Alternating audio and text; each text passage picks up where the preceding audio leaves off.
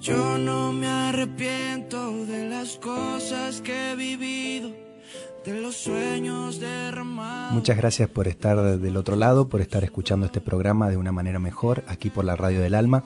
Hemos llegado al momento central de nuestro programa, yo lo defino así porque gracias a la gente que decide venir a este programa, abrir su corazón, contar su experiencia de vida, contar todo lo que, lo que han hecho, lo que han vivido, su, su experiencia nos suma, nos ayuda mucho. A mí me ha pasado de todas las personas que hemos invitado, eh, me, ha traído mucho, me ha, me ha enseñado un montón y lo siguen haciendo. Así que yo, como te estoy contando Karen, eh, doy gracias a Dios por todas las personas que nos han dicho que sí y bien. Así que gracias. acá hoy tenemos a nuestro invitado, a Rafa, ya lo vamos a presentar y vamos a disfrutar de algo muy bueno. El título que le hemos puesto hoy es Un día a la vez, porque entendemos que cuando uno trabaja en su vida, en muchos aspectos se trata de un día a la vez.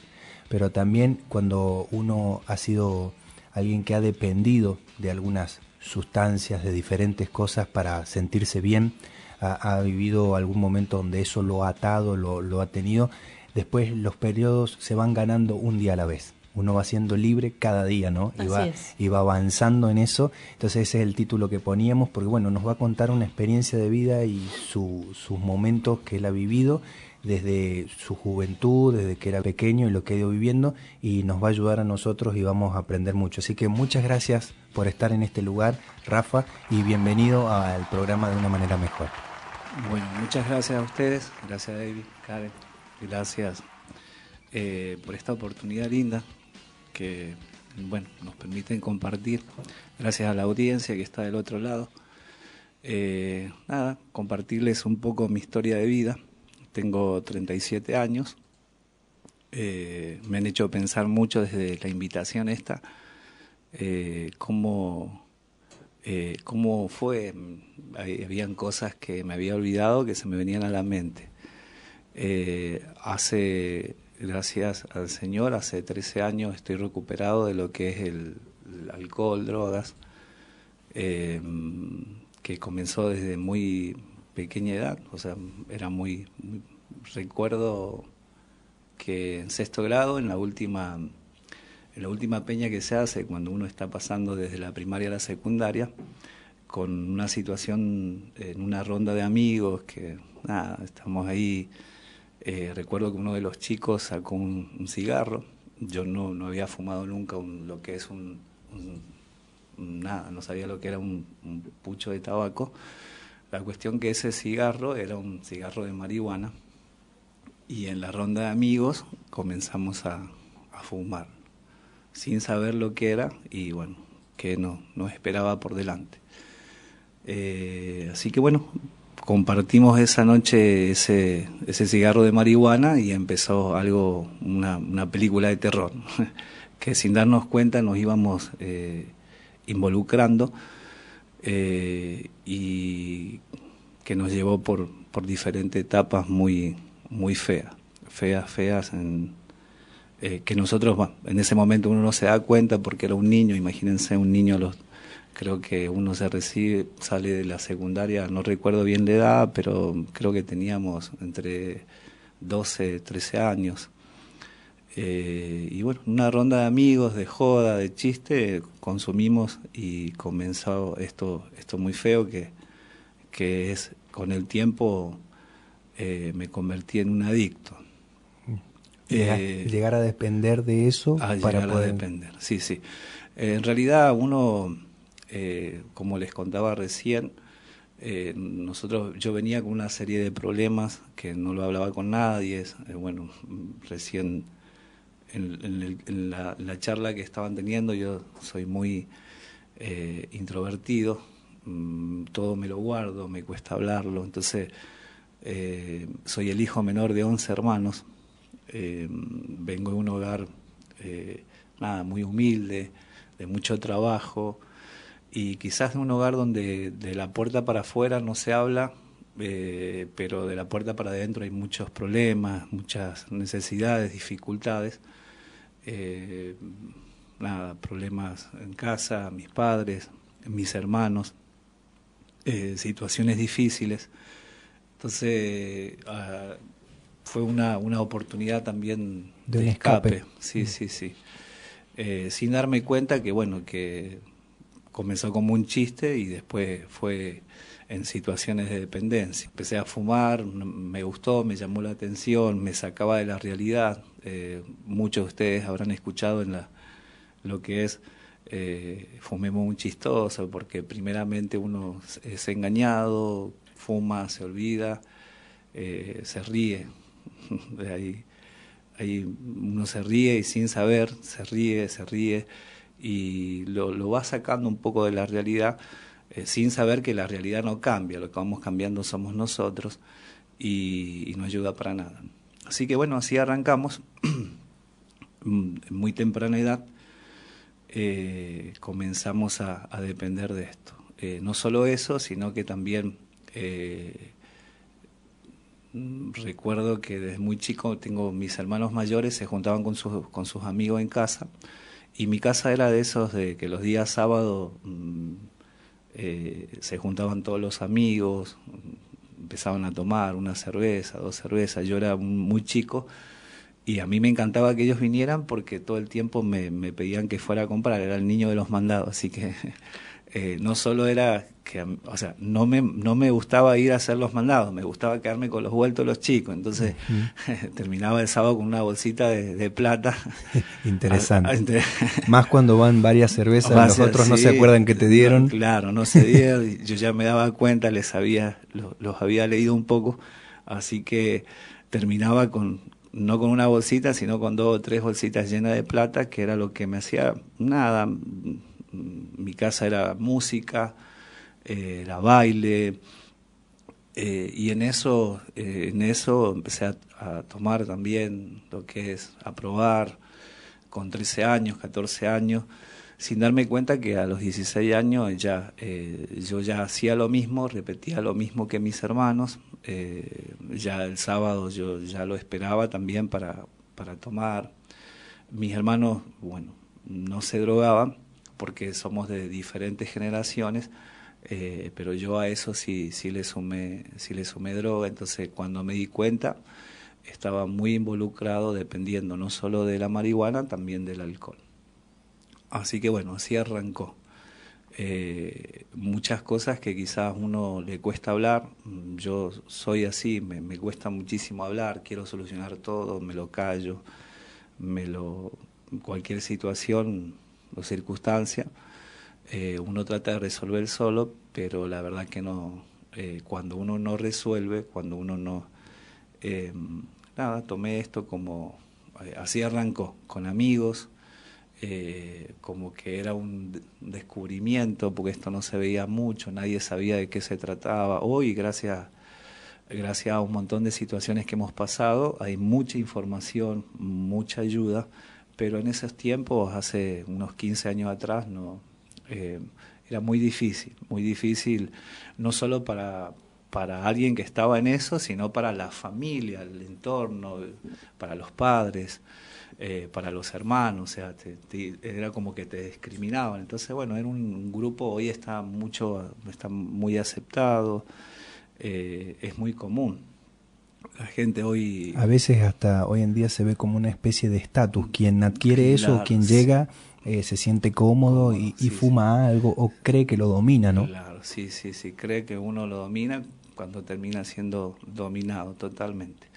Hay algo que quiero dejar en claro porque he hablado con mucha gente que me, me ha planteado, le he planteado mi situación y bueno, eh, no todos somos iguales eh, frente a una circunstancia, no todos respondemos iguales. Esto fue, esta es mi historia de vida eh, y, bueno, yo respondí así. en mi casa había una situación tensa, mis padres, hoy mis padres también, pero en ese momento no, no, no había un buen ambiente, discusiones.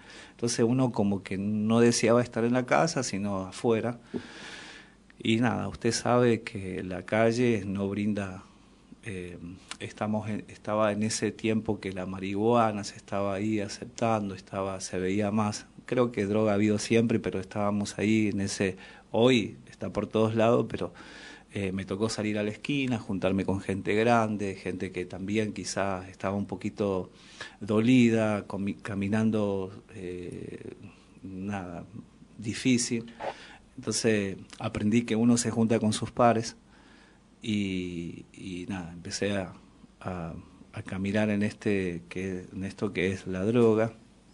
Cuando quise, cuando quise acordar, eh, en realidad lo que a mí me dominaba mucho era el alcohol.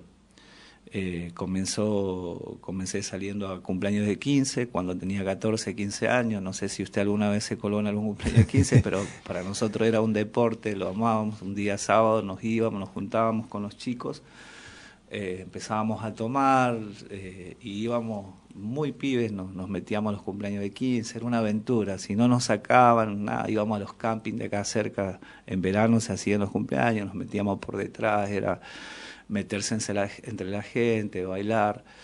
Eh, el problema es que, bueno, arrancó así como un chiste, cuando quisimos darnos cuenta ya era un, era un hábito.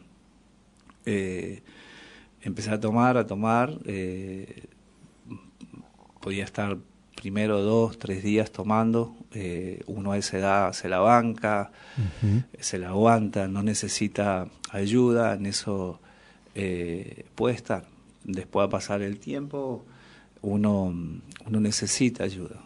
y mm, en la jerga se dice, tomas un ayudín, que es la famosa cocaína, para estar de fiesta. Bueno, así empezamos. Aprendí con el tiempo que la droga es un, es un eh, perdón, que el alcohol nosotros no lo tenemos como identificado. Es la más aceptada, ¿no? Como que está en las fiestas, como que la gente No, no lo ve mal, a veces se toma para disfrutar un rato y a veces lleva otras cosas. Buenísimo, sí, sí. Es una droga a paso, uno le da paso a... Eh, yo tenía un amigo que en forma de chiste me decía cuál es la... Eh, cuál es la diferencia entre nada entre una mujer y un homosexual. Eh, y él me decía cuatro porrones, porque después de cuatro porrones no hayas diferencia de nada, te, te, termina dominando, termina haciendo cosas que quizás sano de sí no, eh, después las negocias. Pero mm, eh, bueno, así arranqué consumiendo alcohol. tengo una, una triste escena de que mis viejos a los 19 años me llevaban Alcohólicos Anónimos, eh, un grupo de, era, era el joven de 19, perdón, 20, entre 20 y 21 años, era el, el, único que estaba ahí, eran toda gente grande y yo era el, y la gente me aplaudía porque yo era el más jovencito, era como el, el mimado, pero la verdad que eh, no, no lo aceptaba, no lo aceptaba, me costaba. Eh, pensaba en estos días que eh, cuesta mucho aceptar a veces eh, nuestros, nuestros errores, pero yo tenía una imagen de, una persona alcohólica, eh, cerca de casa había un grupo de gente grande que se juntaba a tomar y para mí el alcohólico era el que tomaba todos los días y, y yo no lo aceptaba porque yo tomaba los fines de semana. Sin darme cuenta, bueno, primero arrancó siendo el día sábado, el día domingo, eh, después se sumó el día viernes, y para, para serle sincero, ya llegó un momento que yo estaba en el trabajo y, era día martes y estaba desesperado que llegara, aunque sea el día jueves, como para tener un, eh, el jueves viernes, como para poder eh, brindar y, bueno, un poco salir de... Pero ya estaba un poco, nada, dependía de todo esto. Hasta el momento que, que sí, que me perdía, que tengo experiencias muy fuertes, muy feas. Yo me he levantado en lugares con gente aplaudiéndome que no había visto en mi vida, muy drogado, muy... Eh, pero bueno, esto, eh, muy, eh, muy triste, muy, muy fuerte. así que, bueno. Esto que dicen de, perder bastante el control, ¿no? De lo que vos decís, debe ser difícil. Eh, algunos, bueno, hemos vivido en algunos momentos algo que se te ha pasado un poquito, alguna copa, todo, eh, pero esto que vos mencionás de, de casi no todos los días, pero todos los fines de semana repetidos y perder ese control del cuerpo sin saber qué va a pasar, sin saber eh, dónde voy a, despertar, eh, es parte de, todo esto que viviste y, justo eh, es muy fuerte, como vos decís. Sí, sí, es que termina, se termina siendo muy fuerte y lo termina dominando por completo, o sea, a mí me dominaba por completo. Tengo experiencias feas como he perdido trabajo, he perdido oportunidades muy buenas, he perdido amistades eh, nada, siempre me he llevado a, perder. Tengo experiencia de que me he levantado en una plaza, me he dado como alcohólico, no me he muerto porque Dios es grande, pero eh, me he levantado en una plaza, me he levantado en un hospital eh, con suero diciéndome, eh, te salvaste de perilla, porque... Pero eh, siempre, siempre en esta enfermedad y porque nada, me tomo unos minutos quizás eh, hablarles un poco a los padres, que es, eh, es una enfermedad, o sea, eh, el que está por ahí, recuerden, yo, yo podía tomar decisiones sin alcohol, pero yo me tomaba una cerveza y era como que esas decisiones que tomé, un ejemplo, me juntaba con vos, me decía, che, Rafa, nos juntemos la noche, vamos a comer una pizza, vamos, dale, David, sí, yo tenía el deseo, tenía la gana, pero no tenía las fuerzas, me terminaba dominando. O sea, te dejaba vos, me encontraba a la vuelta con un amigo, me tomaba una cerveza y ya el alcohol me dominaba. O sea, me iba a esperar sentado porque nunca llegaba a la cita, nunca. Entonces eso todo el tiempo me llevó a perder. Eh, y sí, bueno, valoro mucho mi entorno, valoro mucho mi mamá, mis viejos, que por más que todo lo que yo hice, nunca bajaron los brazos, siempre siguieron confiando, aunque les he mentido, les he hecho, yo he pasado por las etapas de adicciones donde, donde uno comienza a vender las cosas de la casa, eh, donde uno miente mucho y miente y miente y tapa de tapar una mentira con otra mentira, cuando se da cuenta está uno metido en un mundo que quizás la gente de afuera se da cuenta, pero uno no, eh, uno miente, miente, es un, vive una mentira. Eh, pero bueno, valorar mucho, entender que es una enfermedad, que uno depende, y hablarle a la gente, quizás mis hermanos, que también, pobre, les he hecho pasar cada una, me peleaba, aparte también tenía eso que era muy agresivo, decía cosas muy hirientes, nada, me he peleado por un he dejado mal a mi familia, con mis vecinos, me llevaba, era agresivo, eh, con la policía, entonces, eh, pero animar un poco a la gente que eh, si hay algo que a mí me, me hizo muy bien, es que mis viejos nunca me, me, corrieron, más allá se la bancaron, o sea, tenían corazón, no sé, tripa y corazón, pero más allá de todo eso nunca me, me sacaron a la calle, que yo hoy eh, veo que es un error muy grande porque aparte de los, de los problemas que está pasando un adicto, eh, irse a la calle es sumarle, eh, sumarle mucho más a esto. Es muy bueno eso que vos decís y, y, me lleva muchísimo a la reflexión a mí, me, porque nos pasa hoy en día que por ahí los papás, por tratar de corregir a, a los hijos, bueno, mi hija es muy pequeña hoy todavía, pero tratar de corregir y encauzar o, o, entender cuál es el camino bueno para ellos, tratamos de decir, bueno, tenés que andar de esta forma o si no, ya está, es la única forma. Eh, pero ese no perder el amor por los hijos, por más que hagan cosas que a nosotros no nos gustan, por más que entendamos que están haciendo algo que les está haciendo un daño, pero nunca sacarlos del techo de nuestra casa. Eso que vos contás a mí, eh, cuando lo escuché por primera vez de, de, tu historia, a mí me, me, voló la cabeza, por decirlo, porque es un distinto de que un papá verdaderamente da el amor, aunque el hijo elija totalmente lo distinto a lo que uno quiere, ¿no? Buenísimo. Sí, eh, yo, yo hoy valoro mucho y doy gracias a Dios, sé que eso fue lo que eh, me hizo muy bien y me hizo seguir adelante para, para cambiar. Eh, sí, los padres. Los padres. Hoy, hoy en día me doy cuenta que los padres se cansan rápido eh, y es normal por las situaciones, porque uno eh, no es esto no, no espera que los hijos eh, actúen así, pero papá no aprovecho si estás cansado vas a tener que salir a caminar, respirar hondo, eh, entender que, ese no es tu hijo, que está siendo dominado por, por una adicción, por una... Eh, y, y, nada, llenate de amor, tripa y corazón y vamos a tener que seguir adelante porque tu hijo te necesita. Creo que en el peor momento de mi adicción lo que yo más necesité es la contención de la familia, eh, entiendo, tengo un montón de amigos recuperados que quizás, eh, quizás estás solo, quizás no tenés la familia, no tenés a alguien que te apoye, pero hoy eh, hay un montón de lugares donde uno se puede, se puede arrimar, pedir ayuda, hablar, nada, sentarse, llorar, es muy, es muy sanador, es muy lindo. Así que bueno, animarles a los padres, a, a la gente, a los hermanos, si voy, estás, sos, un hermano menor, un hermano mayor, creo que lo, lo menos que necesita tu hermano hoy es mm, palabras de reproche, una, un pedido de cuentas. Creo que hoy lo que está necesitando tu hermano es más un abrazo, acá estamos, eh, te queremos apoyar, queremos eh, transitar.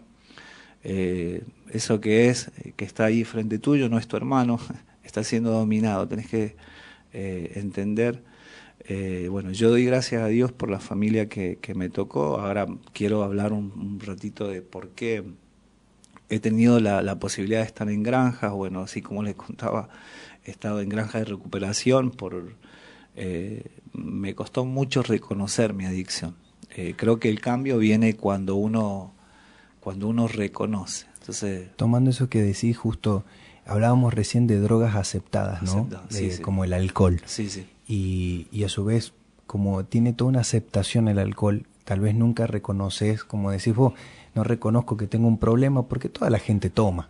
A su vez, mencionábamos fuera del aire y charlamos con Karen también eh, el tema de hoy en día el celular y a veces una dependencia eh, salir de la casa y saber que no lo tenés y volver desde donde estés para tener ese celular en el bolsillo por si alguien te escribe y capaz que no te escribe nadie, pero dependés de ciertas cosas y tenés una adicción. A mí me ha pasado, ¿no? Digo un caso como pareciera que no fuera tan nocivo, el celular es una herramienta y lo necesitas, pero hay muchas cosas de las cuales no podemos ser libres y, y, nos atan y dominan nuestras decisiones, ¿no? Entonces, esa parte de llegar a reconocer que tenemos un problema cuesta. Cuesta muchísimo, pero es el principio del cambio, quizás. Es cuando uno reconoce. Es más, a mí la gente me ha dicho, me ha dicho, vos sos alcohólico y lejos, o sea, lejos de aceptarlo, nada, me he puesto mal. Eh, me caía muy mal que la gente me dijera, o sea, yo me alejaba de la gente que no me aceptaba como, como era, me alejaba. Eh, pero creo que el reconocer que hoy estás pasando por, y necesitas ayuda, si dependés, nada, yo me tenía que levantar a las 8 de la mañana y fumarme un porro porque si no estaba triste, estaba decaído, me sentía mal. Y así arrancaban mis días. Me acostaba fumando, me levantaba fumando, pero no dependía de eso, ¿no? Porque, viste, cuando le preguntaba a un pibe, le decís, che, pero vos estás dependiendo de eso. No, no, no, no, lo dejo cuando, bueno, déjalo porque te, está haciendo mal. eh, cuesta una bocha reconocer, cuesta muchísimo, pero es el principio del cambio. Y aparte, esto de, que decías, ¿no? Eh, me impacta, ¿no? La edad en la que comienza, ¿no? Eh, y nada, por un grupo, a veces uno hace eh, lo que, para pertenecer a un grupo, o lo que hace el resto, ¿no? Eh, y esto de, consumir marihuana, alguna otra sustancia, aparte, mencionaste la cocaína también, ¿no? Sí, sí. y aparte del alcohol, ¿alguna otra sustancia de la cual hayas dependido en, algún momento? En algún momento, no, creo que estas eran mis tres fuertes, pero sí, uno eh, he hecho desde muy joven la bolsita que hoy mucho ya no se ve, pero es la bolsita que uno le echaba a Dini y bueno, tiene una sustancia que se llama tolueno que, que hace que uno pueda eh, puede imaginar cosas, son drogas alucinógenas. Después también he consumido pepas, que son las que hoy se conoce mucho, que la garra de vino, quizás eh, son drogas fuertes. Eh, pero un poco eso no, no estaba, no me gustaba el efecto que, que provocaba, así que más me, largué por estas. Eh, sí, no, hay, hay drogas que, que uno consume para contrarrestar, digamos, el efecto de otra. y es como un efecto dominó. Uno empieza con, con algo, ¿no? A una tan corta edad, porque muchos empiezan como, como Rafa contaba, ¿no? unos 12, 13, años, eh, muy joven, eh, un niño todavía, ¿no? Y más en ese tiempo. Ahora como que eh, las edades se adelantan y ya se habla de un adolescente a los 13. pero en ese tiempo era solo un niño, ¿no? Eh, consumiendo algo que no sabía que era, ni el efecto que iba a causar.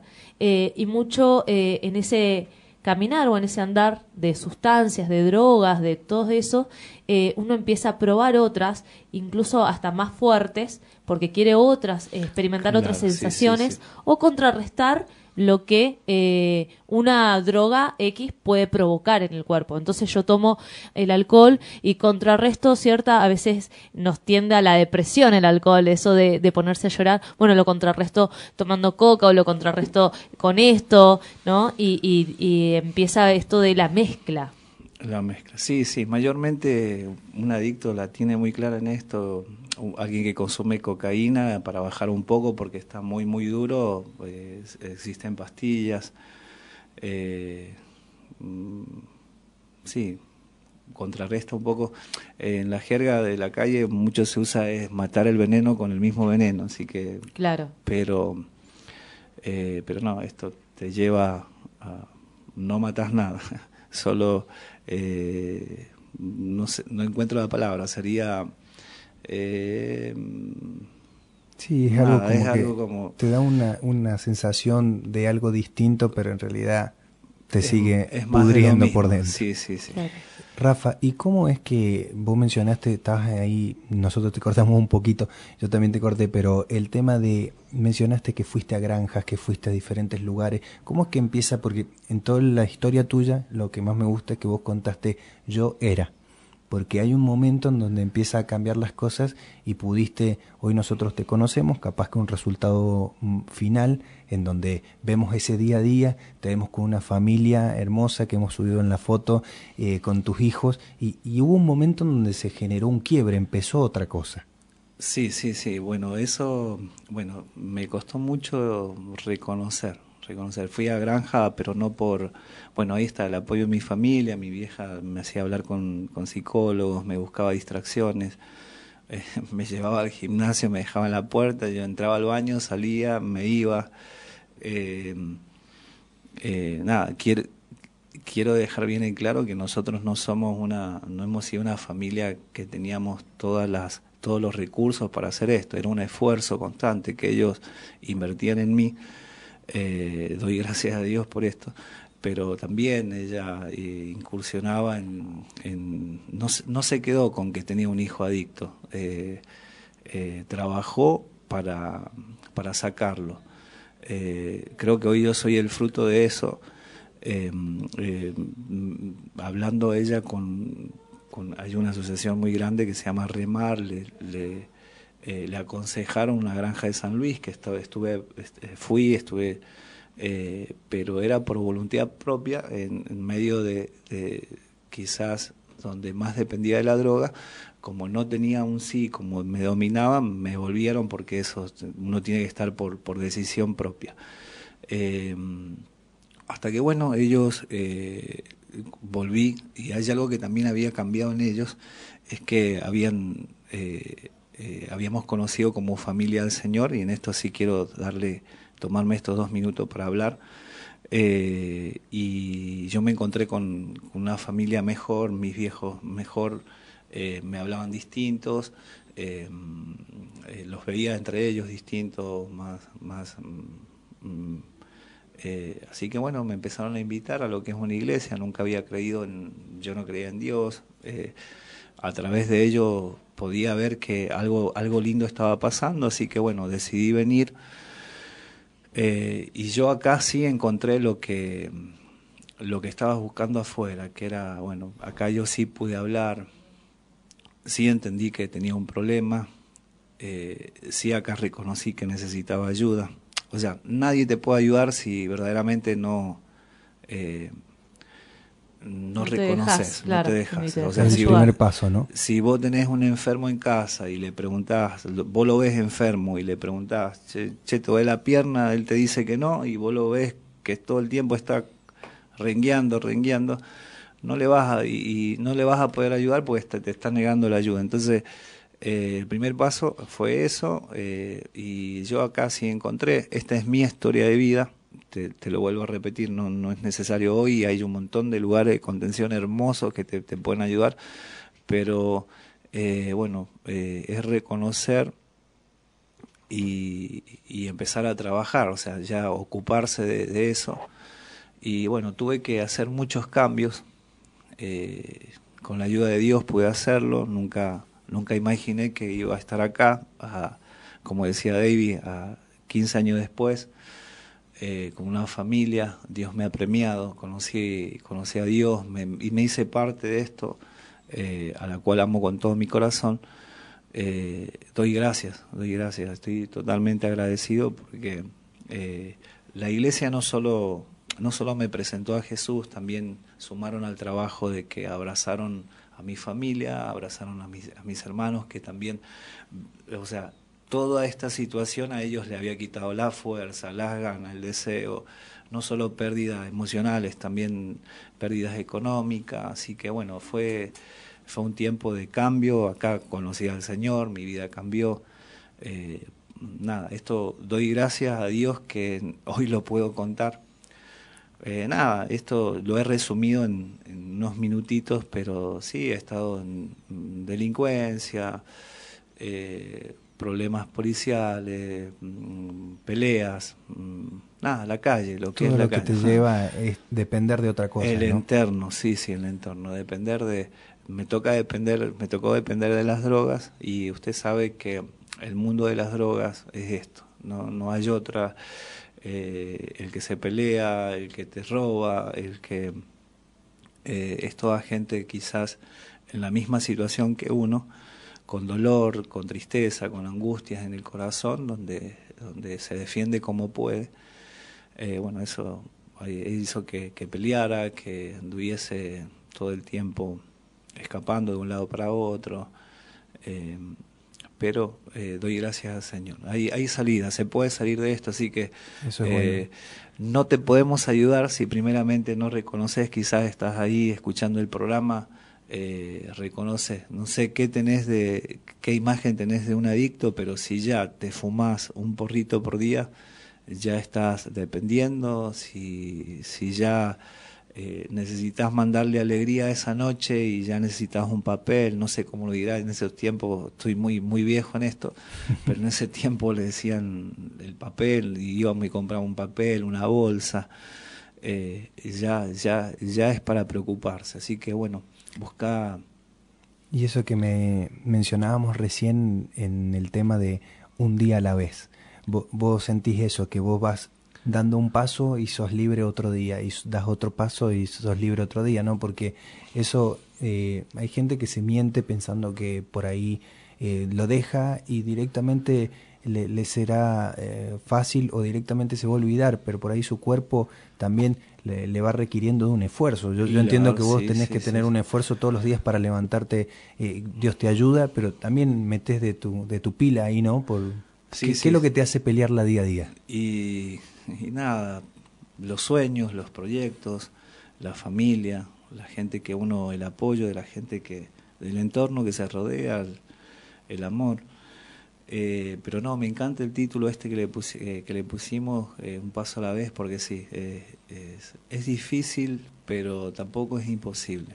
Un pasito a la vez. Yo me acuerdo que en un momento tenía todas las adicciones, pero era muy adicto también al tabaco, al cigarro, y en un momento empecé a fumar, sin darme cuenta, me fumaba 60 cigarrillos en un periodo eh, y me di cuenta que en un momento mm, prendía un cigarro y quizás se consumía el pucho y nunca le daba una pitada, o sea, estaba muy acostumbrado a tener el cigarro acá, en los dedos.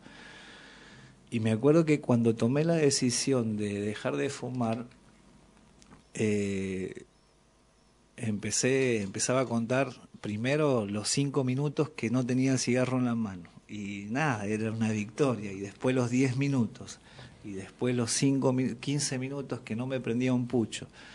Eh, y bueno, así cuando quise acordar fue fueron tres días que había dejado de fumar y nada, para mí era un, una victoria. Una victoria. Así fue también con el, con el, con el alcohol. Eh, primero reconocer, aceptar la, contención y después, bueno, empezar a ver. Eh, eh, habían asados que me invitaban los chicos y, y yo sabía que iba a haber alcohol. Nada, la gente no es mala.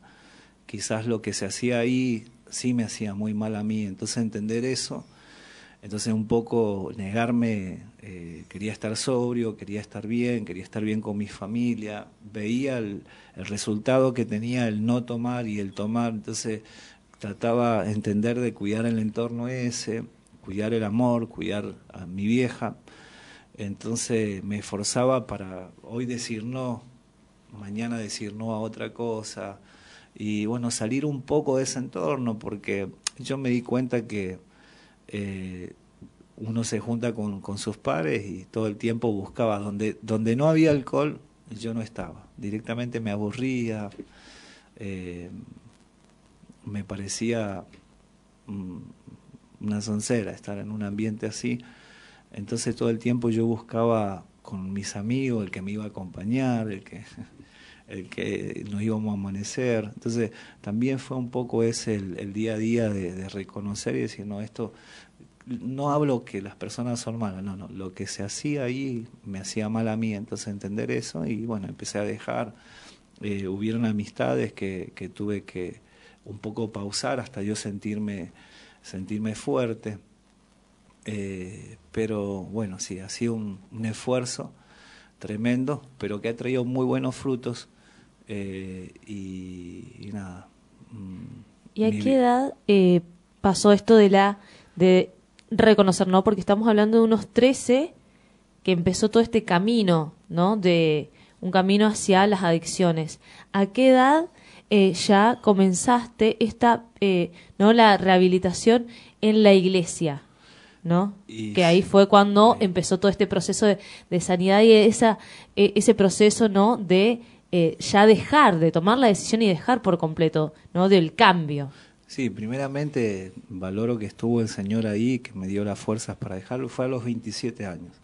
Wow. 27 años, yo eh, ya hacen 10 años. Mira. Em, sí, 10 años que, que tomé la decisión. Nada, no dejo de resaltar que ahí estuvo Dios.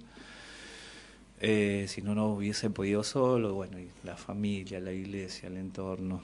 Em, pero sí, eh, fue a los 27 años que yo llegué muy mal, muy mal, desde los 20 a los 27 fue una etapa la más fea de mi vida, donde perdí, todo el tiempo perdí, perdí, perdí, perdí, eh, perdí la confianza, perdí los abrazos, perdí los besos, la gente me veía en la calle, nunca me me deseaba el mal. Pero bueno, gracias a Dios mi vida cambió. Hace 10 años eh, mi vida tomó, tomó un rumbo distinto al cual traía. Eh, así que bueno, eso, invitar, invitar a hoy, eh, gracias al Señor no nos hemos quedado con esto, ahí podemos brindarte ayuda, así que si, si reconoces nada, este, este testimonio, esto que estoy hablando más o menos te eh, le, voy a dejar una encarga a David, si alguien se comunica, le pasas tu número, esto lo vamos a hacer, eh, nadie se va a enterar. Eh, te queremos ayudar, queremos que salgas, creo que no solo yo, no solo Dios tiene para hacerlo conmigo, también lo puedo hacer con vos. Te queremos abrazar en este tiempo, escuchar, tomar un café eh, y bueno, ayudarte, abrazarte en este tiempo. Rafa, muchísimas gracias por esto que nos has contado, por abrir tu corazón. Soy un agradecido porque la gente viene acá, cuenta su testimonio, su, su experiencia de vida. A nosotros nos ayuda muchísimo y también brindamos este, este soporte. Sabes que puedes comunicarte con una manera mejor en, en cualquiera de nuestras redes y te vamos a ayudar de esta forma también. Tenemos herramientas, te podemos ayudar porque hay que reconocer y necesitamos cambiar muchísimas gracias por haber venido, eh, gracias a ustedes por escuchar del otro lado. Eh, ser parte de esto es algo que nosotros necesitamos reconocer y, me quedo con esto que vos decís, el festejar los 5 minutos, los 10 minutos, los 15 minutos que voy siendo libre y de eso se trata, de un día a la vez y ir cambiando, ir avanzando y siempre hay algo mejor.